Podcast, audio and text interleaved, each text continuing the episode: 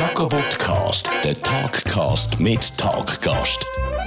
Flavia Kleiner, wir sind da im äh, Verlag Kein und Aber. Das ist ein Zufall, äh, nicht so ganz ein Zufall. Ich bin ja da im Verwaltungsrat noch ein bisschen zugange, aber es ist näher bei dort, wo du wohnst. Wir sind umgeben von Büchern und von Lektoren. Und äh, was ist eigentlich gerade im Moment das aktuelle Buch, das du liest? Ich lese zurzeit das Buch äh, Europadämmerung von Ivan Kastev. Der Ivan Kastev ist ja ein Philosoph ursprünglich und er äh, schreibt halt das Buch über die Wahrscheinlichkeit von einer Desintegration von Europa. Eine Wahrscheinlichkeit, die halt von der aktuellen europäischen Elite nicht wahrgenommen wird oder ausblendet wird, muss man sagen, aktiv. Es ist eindrücklich, weil er das eigentlich relativ neutral beschreibt, aber man weiß ja, dass der Kastev ein Freund von Europa ist und er sieht den Wert in einem vereinten Europa.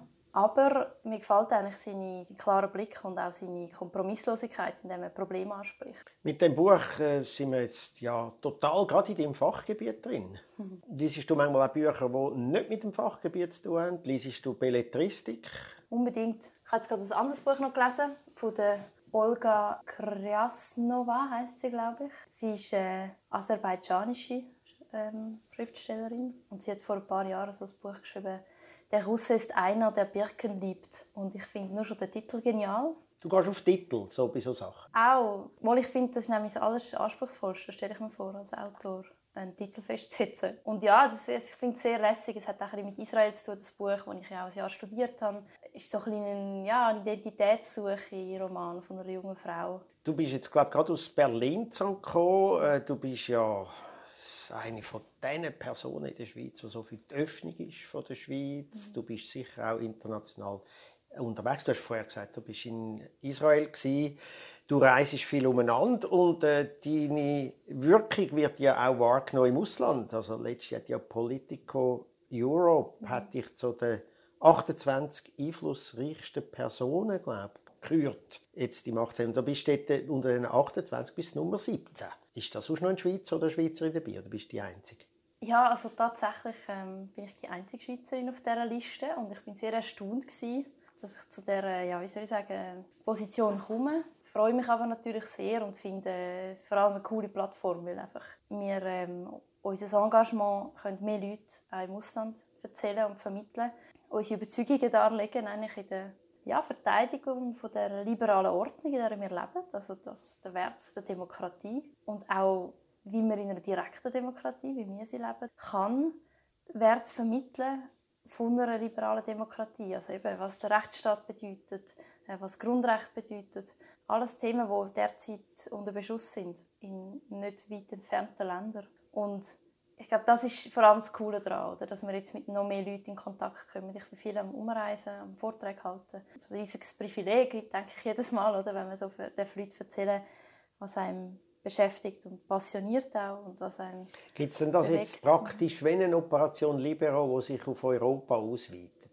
Ja, mal Gedanken. Gibt es so, so Schwesterorganisationen? Ja, also so Sämli, wo man pflanzt, wo Leute, die inspiriert sind, die, die, die plötzlich denken, hey, und das ist, merke ich immer bei diesen Vorträgen, die allerwichtigste Nachricht ist eigentlich, man kann etwas machen. Wenn ich dann erzähle, jo, wir haben im Fall seit 25 Jahren Rechtspopulismus in diesem Land und es ist die grösste Partei.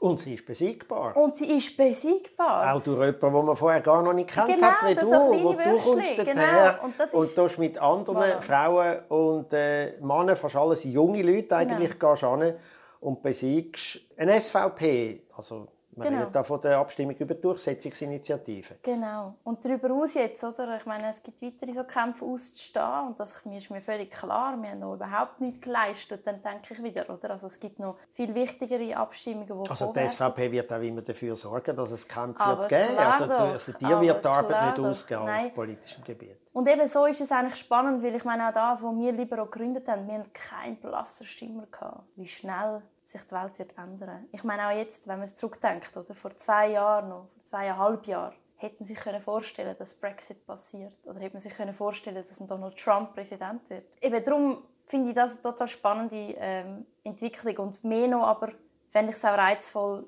eigentlich je länger, je mehr daran umzustudieren, wie kann man eigentlich eine positive Geschichte erzählen und eine zukunftsgerichtete und aus dem Abwehrkampf rauskommen Also ein neues Narrativ, wenn man so sagt. ja, Oder? aber mir geht es ein bisschen, ein Narrativ ist langsam so ein, ein Unwort, Eben, ich. darum habe ich es als Unwort jetzt Genau. gebracht. Sehr schön, genau.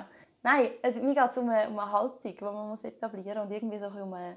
Woher hast du deine Haltung? Du kommst aus einem bürgerlichen Elternhaus raus. Ich glaube, deine Eltern sind in der FDP gewesen, Mhm. oder, Sind, ja. oder sind immer noch, nehme ich an. Und äh, du bist dort aufgewachsen. Hast du Geschwister? ja, zwei. Einen älteren Bruder und eine jüngere Schwester. Wie sind denn die so politisch jetzt drauf? Äh, ja, wahrscheinlich ein bisschen äh, linker. Als Ähm, Ja, aber sie sind nicht sehr politisch. Also sie sind äh, irgendwie, wie soll ich sagen, alltäglich. Also meine Schwester zum Beispiel, die arbeitet jetzt da ähm, in einer Schule, die heißt Welcome to School.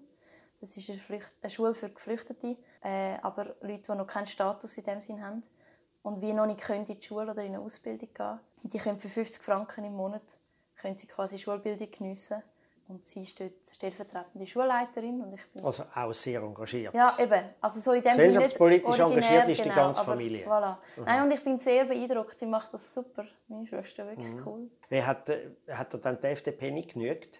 Nein, also ich das, es gibt ja, wenn man bei, ich würde mal sagen, bei einer FDP-Familie aufwächst, gibt es ja zwei Möglichkeiten. Entweder man übernimmt das oder man ist extrem äh, dagegen. Also man, Ja. man wird links. Ja. Also man geht in die, zu der Juso zum Beispiel. ja. Hätte man können vorstellen dass da Ja. jemand geht, der mit FDP-Leuten aufwächst. Ja. Das ist bei dir nicht passiert. Oder? Nein, also ich kann mir wirklich auch nicht vorstellen. Aber ich muss sagen, ähm, eben, es ist eine, eine grosse Enttäuschung eigentlich, die ich habe über, über die FDP. Ich finde, es war mal eine grossartige Partei. Gewesen. Einfach weil sie in dem Sinne, weil ich vor allem halt auch ihr gesellschaftspolitische und ihre liberale Haltung möchte rauskehren, oder? Also sie war Gründerin von dem Staat und äh, hat wahnsinnig gescheites Zeug ähm, Und zwar auf gesellschaftspolitischem Auch. und staatspolitischem Gebiet Genau. und nicht nur wirtschaftspolitischem. Ja. Und seitdem man einfach sich nur noch auf Wirtschaftspolitik und Interessenspolitik konzentriert, habe ich mich einfach nicht können bekennen zu dem. Also meine Mutter hat mich da versucht äh, irgendwie anzuwärmen und sie hat immer gesagt, komm doch mit das Fondue essen.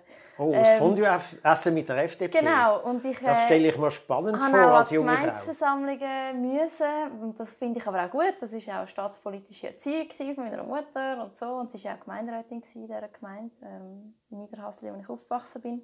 Ja, eben, Was sagt, die, was sagt denn Sie zum Beispiel, deine Mutter, die in der FDP Ja. engagiert ist, dazu, dass ihre Tochter jetzt eigentlich das große Schreckgespenst von der SVP in der Schweiz geworden ist? Sie findet es cool. Und sie ist auch Mitglied von Libero und sie unterstützt das. Sie hat einfach immer gefunden, hey, look, du musst Farbe bekennen. Und darum hat sie eigentlich immer gefunden, das spricht für einen Parteibeitritt. Und das ist halt auch so, wie man in dieser Generation aufgewachsen ist, wo sie aufgewachsen ist, oder?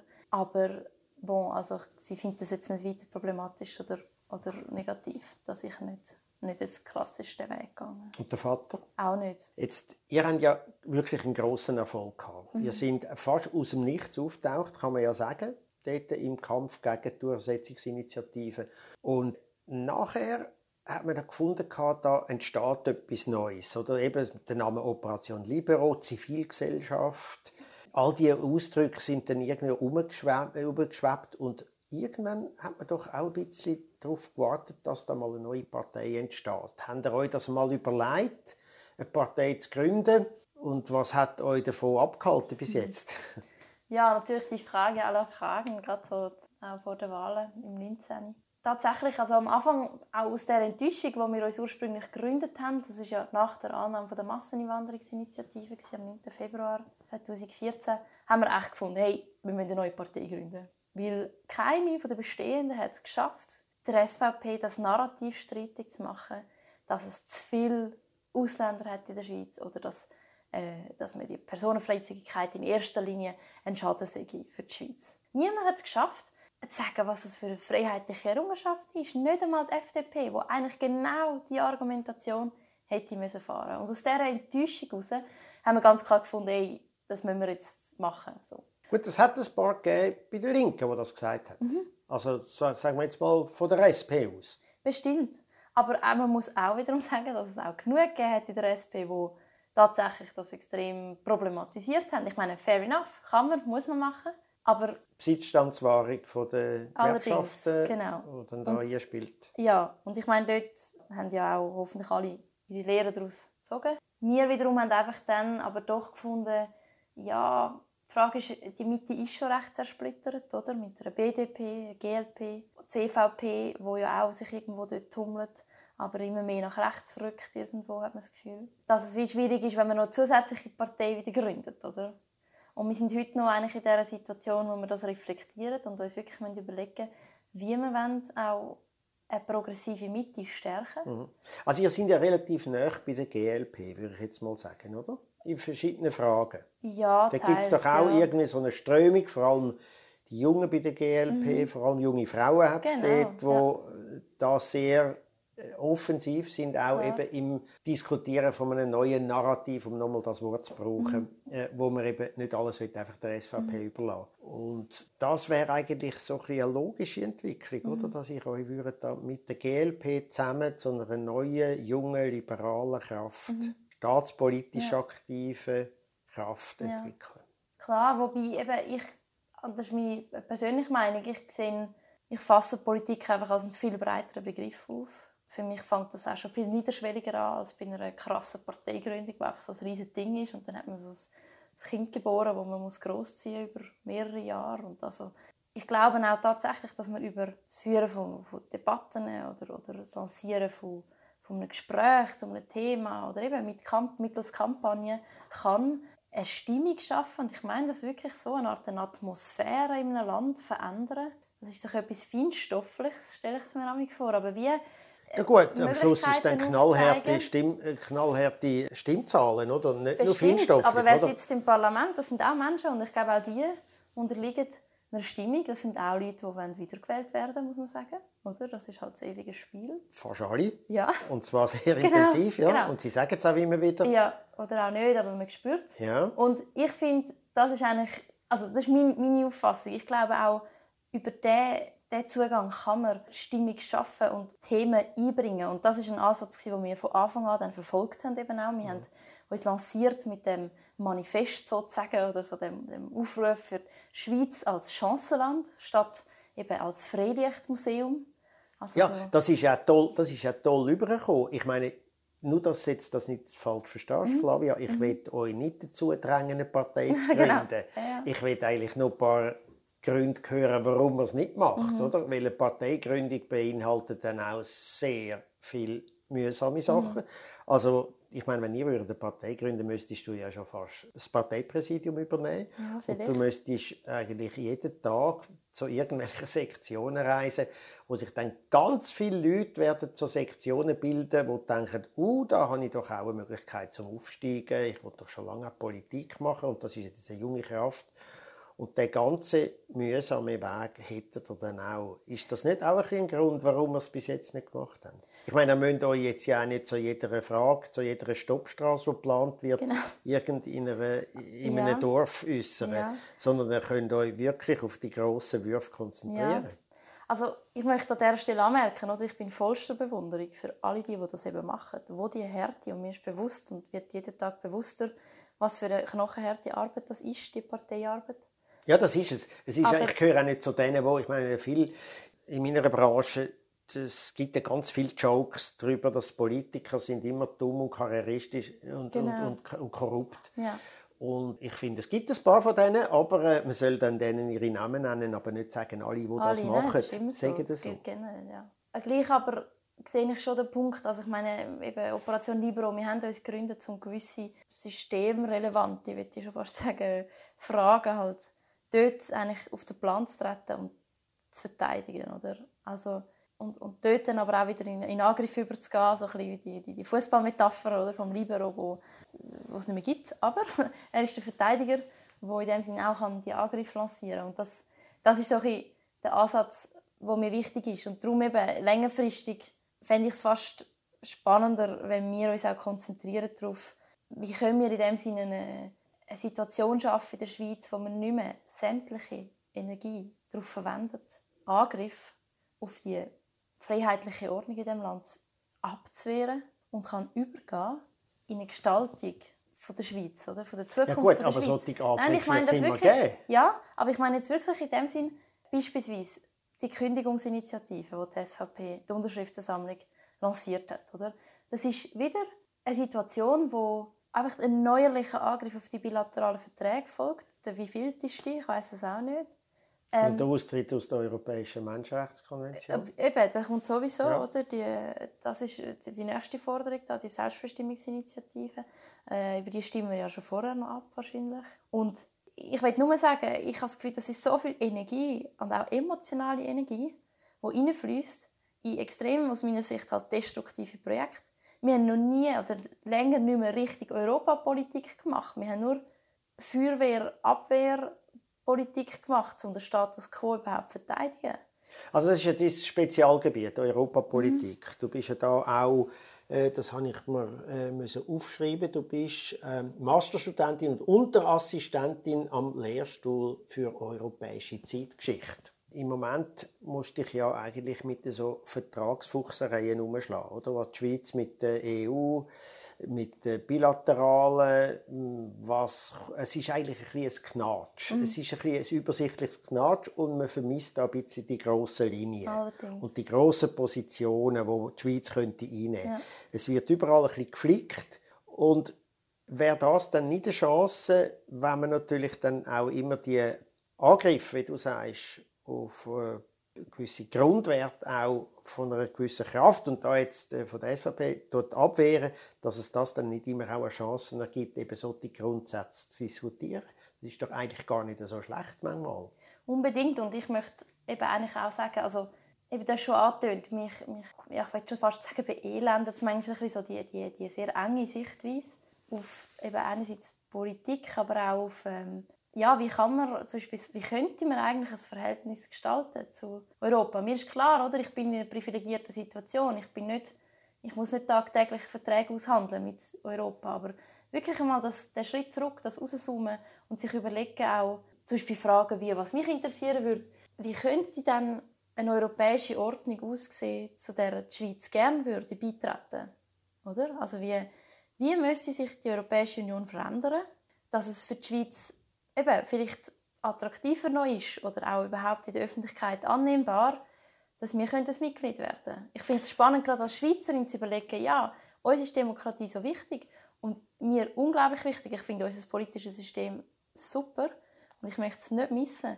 Wie könnte das eine Inspiration sein für ein europäisches System? Indem andere Länder zum Beispiel gewisse Sachen übernehmen von uns. Zum Beispiel. Nein, ja. aber ich meine wirklich eine Art äh, äh Du bist ja da echt Föderalisierung. Am Arbeiten, oder? Ja, aber eben, das, ist, das passiert eben sehr informell und das meine ich mit dem weiteren politischen Begriff, um auch eine Art die anderen Länder eben mit der sogenannten Zivilgesellschaft in Kontakt zu treten und, und so ein die internationale Zusammenarbeit von verschiedenen politischen Bewegungen zu verstärken und, und eben so ein Schwingungen erzeugen, die eben genau die Stimmung wieder können ein bisschen kippen zugunsten von mhm. mehr Europa und, und diesen Grundwerten, die uns allen am Herzen liegen. Und das ist wirklich krass, man muss ja sehen, also die internationalen Nationalisten, die sind schon längstens am Tage. Ja klar, die sitzen aber auch im EU-Parlament. Auch. Aber ich meine tatsächlich, oder, der Austausch, wo man teilweise auch weiss, äh, mhm. wo stattfindet. Wenn wir nochmal darüber reden, wir haben vorher darüber geredet, wegen dem Lesen, Fachliteratur und Belletristik. Und es gibt ja gewisse Belletristik, wo genau die Stimmungen, die du auch immer ansprichst, mhm. die Stimmungen eben manchmal fast besser können ausdrücken als Fachliteratur. Mhm. Und es gibt im Moment ein tolles Buch von Robert äh, Menasse, ja. «Die Hauptstadt». Ja. Mhm. Hast du schon gelesen? Ich habe angefangen, muss ich sagen, aber ich tue nämlich so mehrere Bücher gleichzeitig Ja, klar. Lesen.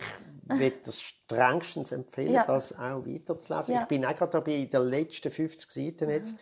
Und es ist ein unglaublich tolles Porträt von nicht nur jetzt einfach Brüssel als Brüssel, sondern Brüssel als äh, Synonym für alle Schwierigkeiten, aber auch alle großartigen ja. Sachen, wo die EU repräsentiert. Ja. Und was dann noch dazu kommt, es ist dann noch ein Krimi drin. Es ist auch sehr lustig. Es ist auch eine Kritik am Funktionieren mhm. von der EU. Also, ich meine, der ganze Beamtenapparat kommt ja, dort drin vor. Ich finde, das ist ein Buch, wo äh, was das anbelangt, EU und Europa fast wichtiger ist als ein Fachbuch ja. im Moment. Ja. Eben, es bestätigt in dem, was du ja sagst, oder? Es sind Stimmungen, die zum Teil wichtig sind, mhm. die einem vorwärts treiben mhm. oder wo einem irgendwie auch ein bisschen anödet und dann mhm. ja, dazu bringen, gewisse Sachen zu bekämpfen. Total.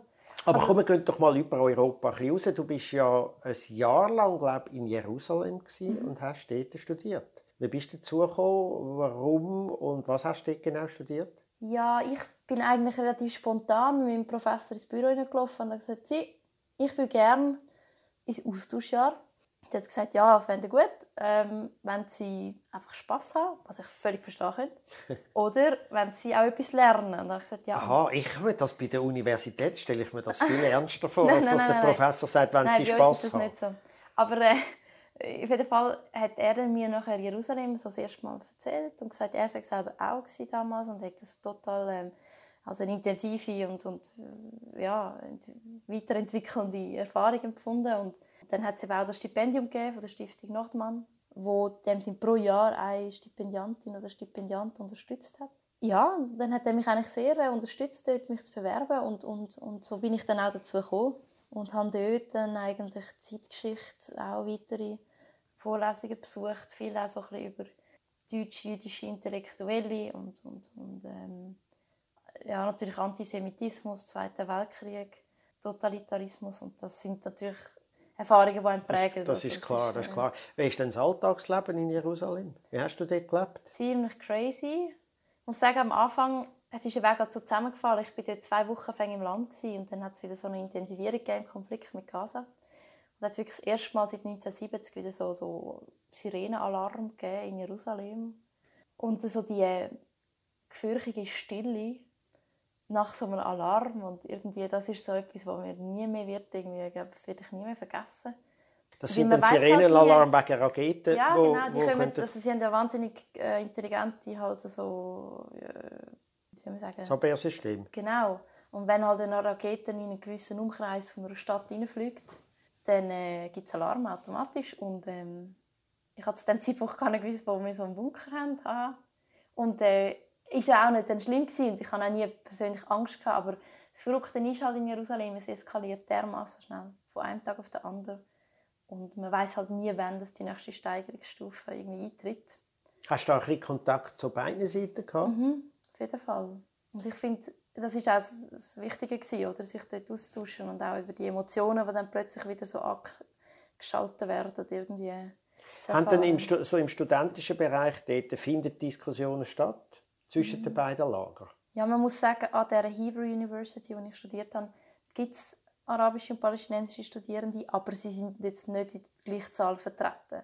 Und es gibt sicher viel auch, ich sage jetzt tendenziell eben linke, progressive Studierende, die unbedingt an diesem Dialog interessiert sind.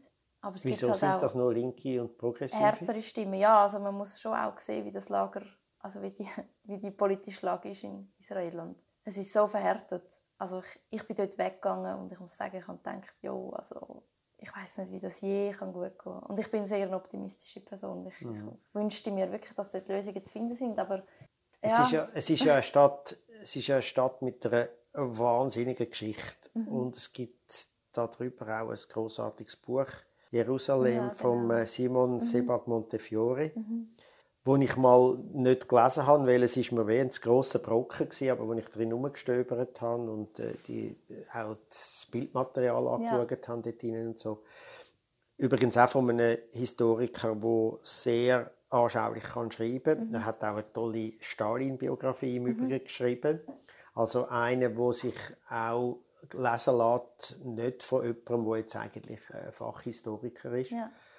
Ist das was er so ein dort schreibt, also spürt man das immer noch, die gewaltige Geschichte und einfach was, das ist ja ein Kulminationsort mhm. von verschiedenen mhm. Religionen, Tendenzen und Epochen.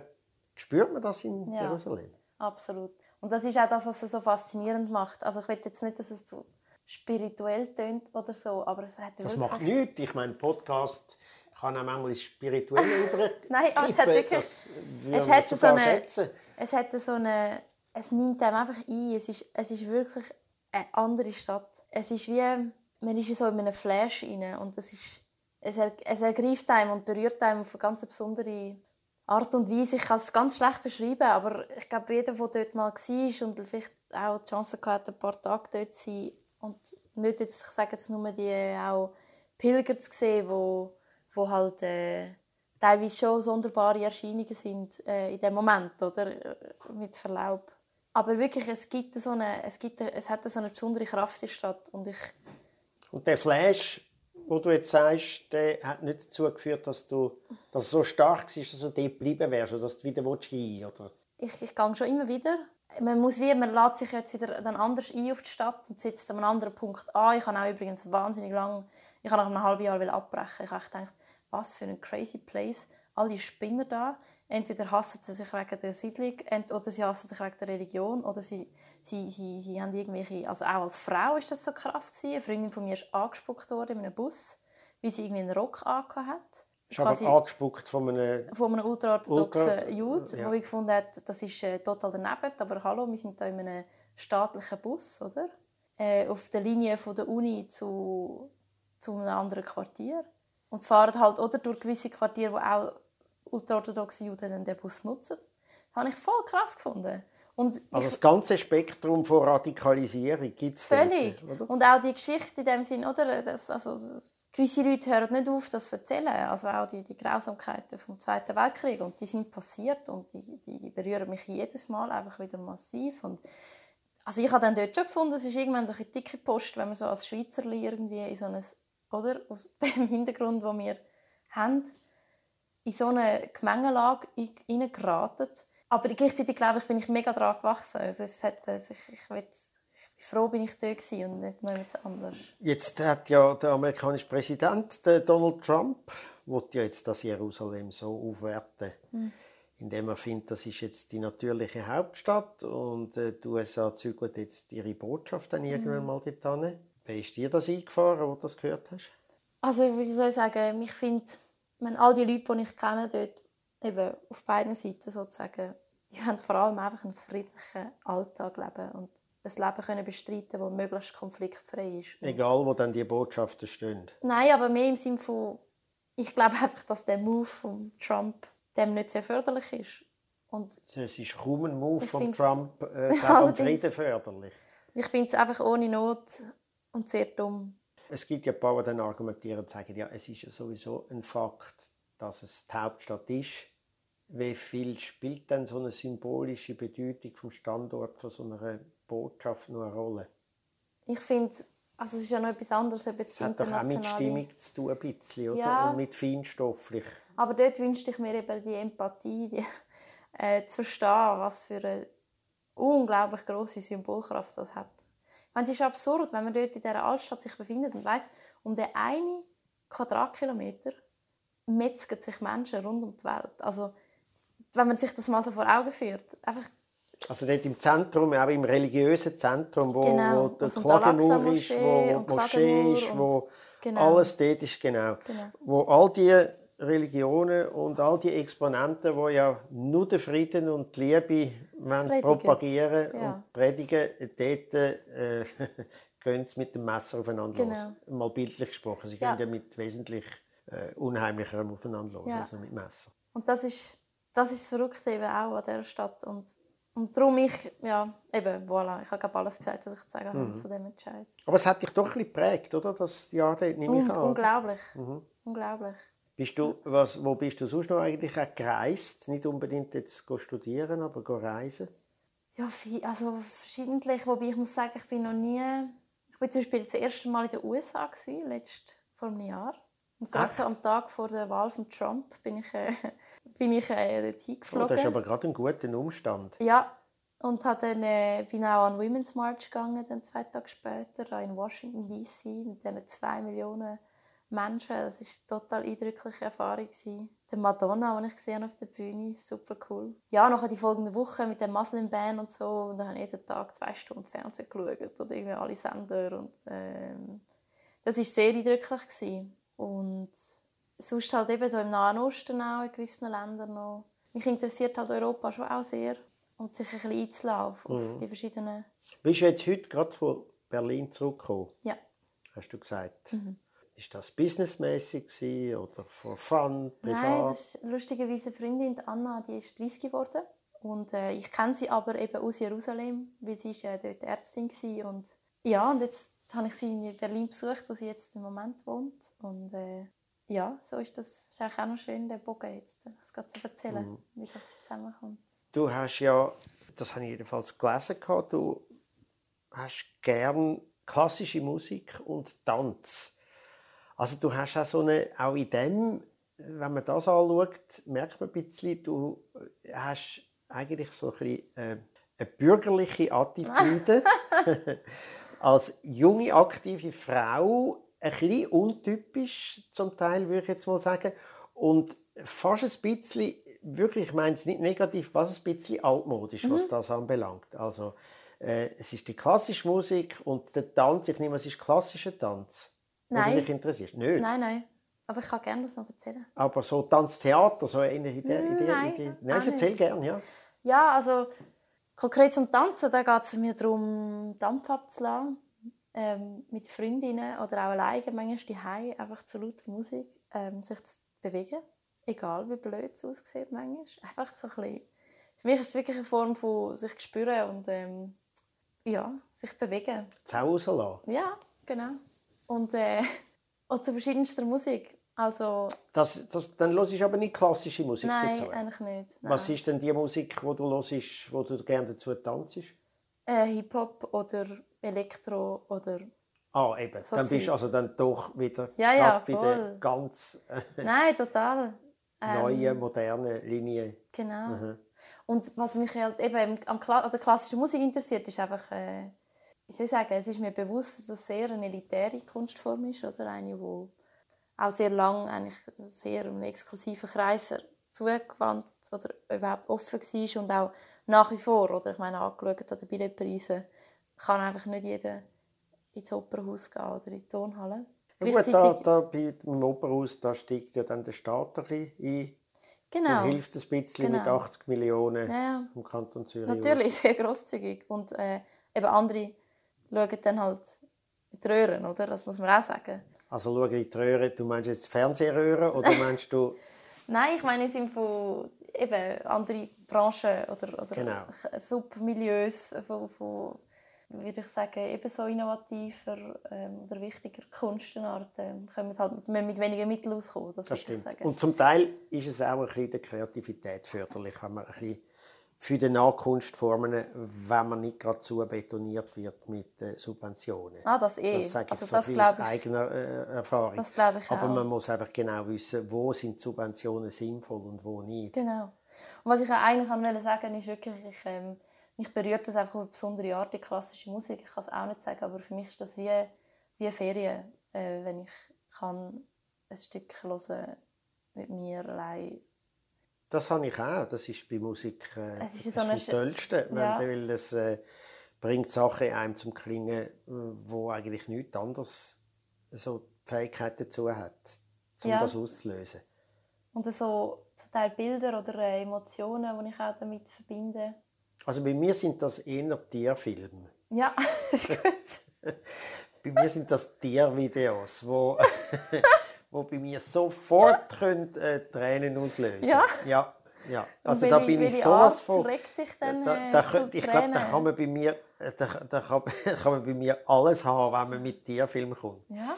Ja, ganz allgemein. Einfach irgendwie, ich weiß nicht, äh, die, die Unschuld von der Kreatur, obwohl die gar nicht so wahnsinnig schu- äh, unschuldig sind, wie es manchmal aussehen, oder? Aber Jungtier oder äh, also irgendein Video, wo man sieht, es wird ein Straßenhund gefunden und der ist verletzt und ist äh, verhungert fast und so und dann wird er aufgepäppelt und dann kommt er zu einem ganz schönen, tollen Ort, also ein klassisches Märchen.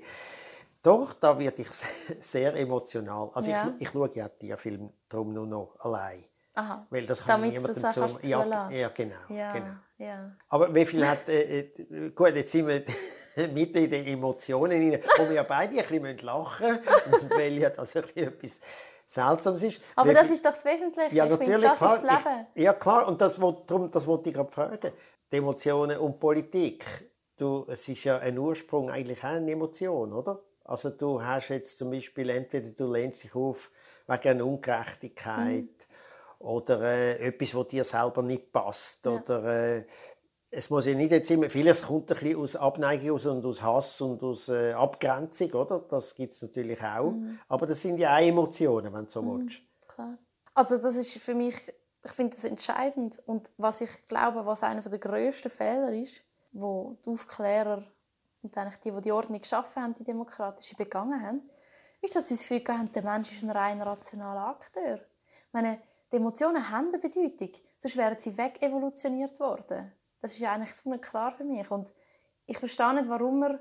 Also, auf eine Art verstehe ich es natürlich aus der Ideengeschichte heraus. Man ist davon ausgegangen, dass man gesagt hat, ja, wenn man so Emotionen thematisiert, hm, dann kommt es sofort wieder so ein in eine, eben so eine verklärte Sichtweise von der Welt rein. Das wollen wir aber nicht. Aber handkehrum auch ja, Gefahr für die Redefreiheit. Und das war halt den liberalen Gründern ein wahnsinnig wichtiges Anliegen. Ähm, und gleich, ich glaube, das führt mitunter dazu, dass wir vielleicht heute, also ich wage das mal so zu behaupten, aber in einer Ordnung leben, wo, wo ein Mensch eigentlich nicht taugt. Wir leben in einer politischen Ordnung, wo, wo man vorgibt, es gäbe den Homo economicus und, äh, und äh, alles sind rationale Entscheidungen, die Menschen treffen. Und dabei weiß man, dass doch eigentlich, also man muss annehmen, dass genau das Gegenteil der Fall ist. Und die Frage ist mehr für mich halt, wenn man das annimmt als Fakt und eben endlich einmal das würdigt, was bedeutet das für uns und, und auch was bedeutet am Schluss die Gewinnung vom Mensch oder von, von, von Emotionen, oder? Ähm, wo man einfach sieht, dass das in der Geschichte von, von der Menschheit sehr erfolgreich von den Rechten gemacht worden ist, oder? Das wollte ich gerade sagen. Also ich meine, dein Lieblingsfind, die SVP, die schafft eigentlich sehr wohl mit Emotionen und genau. das und das sehr, äh, also genau. die Klaviatur von der Emotionen beherrscht die SVP eigentlich sehr gut. Genau. Und sie ist fast die erste Partei, die das so auf das gesetzt hat, auch das Schweizbild, auch äh, das Feiern von, irgendwie, von Schlachten, wo wir gar nicht sicher sind, hat es die überhaupt gegeben, genau. vom Moorgarten,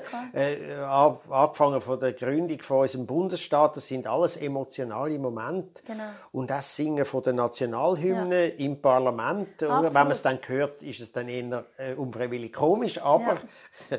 die Emotion dahinter, die ist natürlich, die ist wahrhaftig bei denen offenbar. Völlig. Und ich meine auch dort, ich erinnere mich an eine Situation, die ich erlebt habe. Es hat ja den Historikerstreit in der Schweiz, eben vor rund zwei Jahren, wo es eben darum gegangen ist, wie sich auch dann der, äh, André äh, Hollenstein zum Beispiel eingebracht hat und eben erzählt hat, wie vernetzt die Schweiz schon immer war und nachher die SVP, die halt eben behauptet, nein, schon damals äh, ja. Marignano haben wir uns äh, verteidigt und so. Ja, und wir, und, sind, wir sind Mitglied vom Deutschen Reich gewesen, bis, bis, bis sehr lang, ich glaube bis zum 30-jährigen Krieg oder was. Da bin ich nicht behaftet bei dem, aber so ja. in etwa um das genau. herum. Und, und ich äh, 1291, da sind wir einfach eine, eine äh, kleine Gemeinde vom grossen Deutschen Reich. Absolut. Und ich weiß aber noch, und das hat mich sehr äh, geprägt, an einem Podium dann, wo glaube der Roger Köppel es war ein Weltwochenpodium, wo dann aber eben der André Holstein auch drauf gesessen ist und die Gegenposition vertreten hat. Hat nachher am Schluss bei den Fragen hat ein älterer Herr eben die Hand aufgestreckt und dem Herr Holstein, also sehr anständig, aber sehr äh, bewegt gesagt, nehmen Sie uns doch nicht unsere Geschichten weg. Also. Ja, da hat er ja gar nicht Unrecht. Und das genau. muss man ja nicht wegnehmen. Die Frage ist einfach, muss man mit diesen Mythen unsere heutigen Probleme erklären? Genau. Und ich glaube, aber was ich daraus will, oder? So sind wir prägt. Das ist das, was uns bewegt. Und, und, und das meine ich, was ich vorher gesagt habe, oder? Emotionen, das ist, das ist das Leben, oder? Also was nicht ist, was nicht auf der Haut ist, das ist nicht, glaube ich. Und, und was auch mal schürft auf der Haut, ich glaube, das ist das, was uns wirklich befasst. Und dem wird irgendwie zu wenig Rechnung getragen. Und hankerum eben, was du vorher gesagt hast, oder? Die SVP ist die Partei, die am besten weiß, wie man in einer Mediengesellschaft, in der wir heute leben, muss Politik machen wie man eben die Emotionen schürt und regt und, und lenkt. Und dort... Das ist das eine Verdienst. Es gibt noch etwas anderes, nämlich, dass sie angefangen hat, deutlich zu reden, was sie findet, ist Sache. Oder eine Zeit lang ja. ist ja unsere Schweiz auch ein bisschen so im Schwamm von dieser immerwährenden grossen Koalition, wo wir ja drin ja. sind. Und die SVP, gut, ich meine, mit all diesen äh, Auswüchsen, die es dann ja. gegeben hat, oder, hat aber mal zumindest gesagt, wir finden, wir wollen das und das und ihr dort habt wegen dem und wegen dem Unrecht. Mhm. Und das hat auch ein bisschen, ich würde mal sagen, in den letzten 20 Jahren so ein bisschen zur Erklärung der Standpunkte immerhin beigetragen. Ja, auch zu einer starken Polarisierung. Ja, Ähm, die ist aber- aber gar nicht so schlecht, wenn's, dass die Polarisierung ist dort ein bisschen nötig war, finde Mhm. ich. Weil es ist, eine Zeit lang ist das so ein wischiwaschi Konkordanzland gewesen. Ja, verstehe ich. Aber ich glaube halt schon, ähm, was man nicht darf vernachlässigen ist, was mit dem passiert ist und mitgeschleicht worden ist. Oder? Also, es, es hätte, und das versuche ich auch immer den Leuten im Ausland dann zu erklären, oder? wenn sie sagen, was, 30 Prozent so gross, oder? Und ich will sagen, ja, mit der, der Bewegung von der SVP nach rechts sind eben auch ist das ganze Spektrum mitgerutscht, oder? Also das ganze politische Spektrum hat sich nach rechts verschoben. So der Grundton der Meinungen ist rechter geworden. Hat, sie, hat aber gleichzeitig eben auch die rechtsextremen Tendenzen auch gerade aufgefressen. Eben, das ist natürlich immer die große Frage. Äh, ist das so? Äh, Ich glaube schon, dass das so ist. In dem Sinne ist die SVP immer noch ein großer Unterschied zu einer AfD.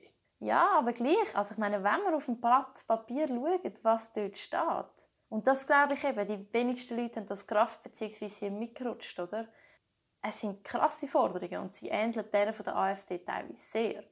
Ja, darum finde ich ja die Und das AfD muss man auch in dieser sehr geil. genau, und da mu- muss man auch in dieser Deutlichkeit können sagen. Und was für mich eben dort auch noch, um wieder so ein bisschen auf die Stimmung zu kommen, noch, noch mehr, also nebst wirklich diesen teilweise krassen Forderungen und Positionen, ähm, mitschwingt, ist, wie die politische Kultur sich verändert hat. Und ich meine, ich bin wirklich nur aufgewachsen in so einem Hetzklima und in so einem eine Initiative nach der anderen. Man treibt so die anderen Parteien vor sich her, äh, hat durch eine finanzielle Übermacht und eine diskursive Übermacht einfach, oder? Das war der Auslöser für deine politische Ja, genau. Aktivität. Und ich finde ich find wirklich, die SVP schafft es halt, äh, eine politische Kultur zu prägen, die eben in dem Sinn Tendenzen befördert gegen die liberale Vorstellung von einer Demokratie. Wirklich gegen. Und das muss man mal so sagen. Mhm. Obwohl sie behaupten, sie seien Nein. Bewahrer von dieser Ja, Demokratie. das sagen sie, aber es stimmt einfach nicht. Sie wollen überhaupt nicht den einzelnen Bürger ins Zentrum wecken. Überhaupt nicht. Sie stellen die Mehrheit über die Minderheit. Und das ist Illiberalste, was man machen kann. Es ist eine hure Sauerei, dass sie da noch von sich behaupten sie seien die wahren Hüter der Demokratie. Das stimmt einfach nicht. Ihnen sind Grundrechte scheißegal im Ernstfall. Und das muss man rausstreichen. Und dort ist für mich die klare, klare Trennlinie zwischen was ist eben wirklich liberal, was ist demokratisch orientiert und was ist es nicht. Und Entschuldigung, dass ich jetzt ausfällig geworden bin, aber ich Du finde, musst dich nicht entschuldigen. Das ich ist, finde das, das ist genau das ist die entscheidende Frage. Und über die müssen wir können reden und die müssen wir so klar ansprechen. Und etwas anderes, was mich noch beschäftigt, gerade wie wir es vorher davon hatten, für mich gehört eben auch ganz wesentlich dazu, dass wir nicht nur über also liberal, ja gut, da können wir über den Begriff diskutieren, aber was ist die Schweiz? Dass wir die Deutungshoheit über das, was die SVP wirklich ja strategisch versucht zu kapern und teilweise sehr erfolgreich schon geschafft hat, zurücknehmen und wieder zu dieser politischen Mitte irgendwie führen und sagen, was ist eigentlich die Schweiz, was macht sie aus, wo kommt sie her und wo soll sie hin? Und dass wir uns mit dieser Frage alle zusammen befassen und dass das nicht alleine der SVP überlassen wird, dass wir einen Patriotismus entwickeln. Und ich meine einen, der ohne, in dem Sinn, dass es diskriminierend auch auskommt, das Nationalistische, das einen Patriotismus hat, das ist mir bewusst. Aber ein ein Selbstbewusstsein und irgendwo einen positiven, auch integrierenden Stolz ähm, darüber, was, was die Schweiz ist und, und die Gesellschaft und wie wir uns die vorstellen. Und Das stimmt. Das ist alles, äh, da stimme ich zum Teil wirklich fast bei allem zu. Auf der anderen Seite, weil wir vorher das noch kurz verglichen haben mit der AfD. Ich habe natürlich mit dem auch gemeint, dass wenn die 30 Prozent, die die SVP wählen, mehr oder weniger, eher ein bisschen weniger jetzt in letzter Zeit, das ist irgendwie wie so ein Pool, der zusammengefasst ist und man das Gefühl hat, dass der irgendwie die Obergrenzen erreicht hat. Ich meine, wenn man ja dann schaut, was ist die Mehrheit wirklich in dem Land, wo es Sagen hat, wo bestimmt. Zum Teil ja noch krasser in den Regierungen, in den einzelnen, ja, wo die SVP noch mehr in der Minderheit ist als bei den 30 Prozent, die sie ausmachen im Parlament. Dann muss man doch sagen, okay, die sind jetzt da mal, ich sage es jetzt ein bisschen salopp, parkiert. Und viel mehr Einfluss werden sie nicht haben. Natürlich muss man immer schauen, dass man, äh, dass man kämpft gegen solche Auswüchse. Und das machen die ja. Bei dem bist du bekannt worden in der Schweiz, eben mit dem Kampf gegen Durchsetzungsinitiativen. Und auch bei diesen Initiativen, die noch werden mhm. kommen. Aber ich glaube nicht, dass es irgendwie einen Rechtsrutsch gibt, der sich immer vergrößert. Oder mhm. hast du das Gefühl, dass das findet statt? Nein, mein Punkt ist ja eben, einerseits geht es darum, wie viel zahlenmäßig, wie groß ist die Partei, wie viele eben, Leute stellt sie in dem Parlament und in der Exekutive. Eben dort hat man ja klare genau, Zahlen. Genau, das hast du gesagt. Aber ich glaube, das andere, und eben, das ist natürlich meine Sicht auf die Welt, aber ich glaube, was wirklich entscheidender ist, ist irgendwie die diskursive Hoheit. Und das schafft die SVP eben besonders erfolgreich, weil sie ja. weiß, wie man in der Mediengesellschaft muss Politik machen. Sie, sind, sie wirken viel größer als sie sind. Das habe ich als genial gefunden bei der Durchsetzungsinitiative Abstimmung, dass wir zusammen mit vielen anderen Organisationen es geschafft haben, dass eben die 70 Prozent, die große eigentlich Mehrheit, oder? Also es ist eine deutliche Mehrheit, dass die aufgestanden ist und gesagt hat, hey, uns gibt es und wir finden im Fall etwas mhm. anderes gut. Ohne den Mechanismus, dass jetzt ein großer Exponent von so einer Partei angeht und ein paar süffige Sätze sagt, ja. wo dann alle Medien darauf abfahren, genau.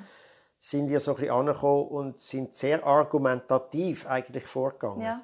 Ist das jetzt auch ein bisschen, wenn wir jetzt so wieder auf etwas Aktuelles kommen, ein bisschen das, was man jetzt muss machen bezüglich der No-Billag-Initiative? Ich meine, da hat jetzt ja Operation Libero wirklich auch das Feld wieder betreten und man muss sagen, das sind eigentlich die guten Campaignerinnen und Campaigner, die jetzt loslösen da und eben auch mal etwas richtig sagen und weniger darum diskutieren, wenn man jetzt die SRG oder wenn man sie nicht, muss sie reformiert werden oder nicht. Ja, natürlich, die meisten finden, sie muss reformiert werden. Aber wo ihr von Operation Libero jetzt da in den Kampf hier gekommen sind, ist etwas gesagt worden, man redet nicht unbedingt einfach nur pro und contra SRG, sondern es geht um einen Verfassungsartikel. Es geht um, wie behandelt unsere Verfassung die Medienpolitik. Und das habe ich jetzt das Entscheidende gefunden. Und da könnte man jetzt genau das Argumentative brauchen gegenüber dem Wust von Vorwürfen von Leuten, die irgendeine Sendung nicht gefallen haben oder wo finden, es sind alle links bei der SAG und noch möglicherweise noch alle schwul auch noch. Also es ist ja ein erbärmliches Niveau zum Teil, was sich das, was, was sich da jetzt zeigt. Was ist deine Strategie jetzt? Mhm. Also was ich eben was unser Anliegen ist, ist wirklich die Grundsatzfrage hinter einer Abstimmung zu diskutieren. Und ich möchte auch wirklich behaupten, man kann einem Bürger viel mehr zumuten, als man manchmal den Eindruck bekommt, dass das Parteien machen. Ich glaube, man kann noch so komplizierte Sachen einfach erklären. Und das ist die Herausforderung, das müssen wir schaffen in einer Demokratie, wo halt Bürgerinnen und Bürger, egal wie hoch studiert sie sind oder was für einen Bildungshintergrund haben, wir gemeinsam darüber entscheiden, wie unsere Gesellschaft soll aussehen und welche Gesetze, welche Verfassungsartikel ihre Grundlage bildet, sozusagen. Und das ist die Herausforderung und dort versuchen wir in dem Sinne einen Beitrag zu leisten, oder? Ich glaube, man kann populär sein, ohne populistisch zu sein. Und das ist die Herausforderung. Ja, das zeigen wir auch. Das, äh, das ist ja das, was mir, was mir an Operation Libero mhm. selber auch gefällt. Mhm. Aber was heißt das jetzt bezüglich äh, No Bilag? Oder? Äh, es gibt natürlich da auch sehr süffige und äh, sehr populäre und auch angriffige Behauptungen von den Befürwortern von der Initiative. Und es gibt auch ein paar Argumente, die ich ein bisschen verstehe, nämlich mhm. das Prinzip, dass man nur gern für etwas zahlt, äh, wo man selber auch auswählt. Mhm. Äh, natürlich, das, äh, das geht dann gerade wieder in den Hintergrund, indem man alles andere sagt, was man als Bürger zahlt, äh, aus, aus solidarischer genau. Teilnahme an einem Staat. Schulen, Schulen, Autobahnen. Genau, genau. Nur jetzt da bei den Medien wie siehst du denn das, den Ausgang von dieser Abstimmung? Also angenommen, so wie es aussieht, ich wage jetzt mal irgendwie eine Prognose, dass es knapp abgelehnt wird, knapper, als sich das viele werden wünschen. Was heißt das nachher für die Medienpolitik in der Schweiz?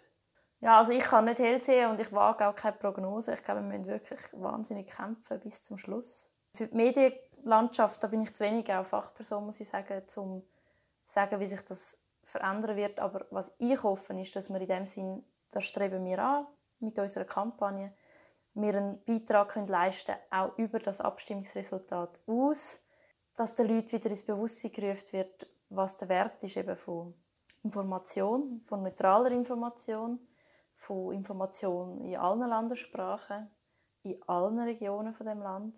Und, Und was die Willensnation Schweiz eben auf medienpolitischem Gebiet bedeutet. genau. Und dass wirklich das nicht nur die Bahnhofstrasse interessiert, sondern eben auch, was im kleinsten Dorf von dem Land passiert, dass man auch über das hört, oder? Und das, das ist das, was ich mir wünsche. Und das andere, was mich sehr bedenklich stimmt, ist wiederum, was ich gesagt habe, so ein bisschen die politische Kultur, wie die sich verändert im Land. Und die Libertären gibt es schon länger. Sie sind noch nie so mächtig auftreten wie jetzt.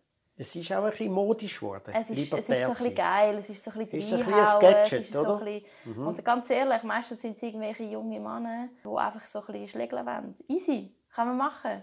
Schlägeln, also auf, aber auf verbalem Gebiet. Ja, ja, und sie kommen einfach so ein bisschen, äh, sie kommen wahnsinnig viel Aufmerksamkeit über und das finde Also ich du noch viel findest also, dass, dass neue, die neue Tendenz äh, zum Libertären ist ein bisschen Testosteron gesteuert. Ja, ich, ich, ich, das ist jetzt natürlich eine steile Ansage, aber ja, schauen wir mal, wer das da alles immer schreibt und tut. Und, äh, also mir gefällt es einfach nicht. Ich finde es viel zu oberflächlich. Ich finde es viel zu radikal. Ich finde es viel zu weit weg vom Leben. In dem Sinn einfach so in einer Glasglocke rein Es ist auch bequem. Es ist so, es ist so Es ist bisschen- sehr bequem. Man kann Genau. sagen, hey, der Staat geht mich nicht an. Genau. Ich bin ich und es ist sehr hedonistisch Genau. auch.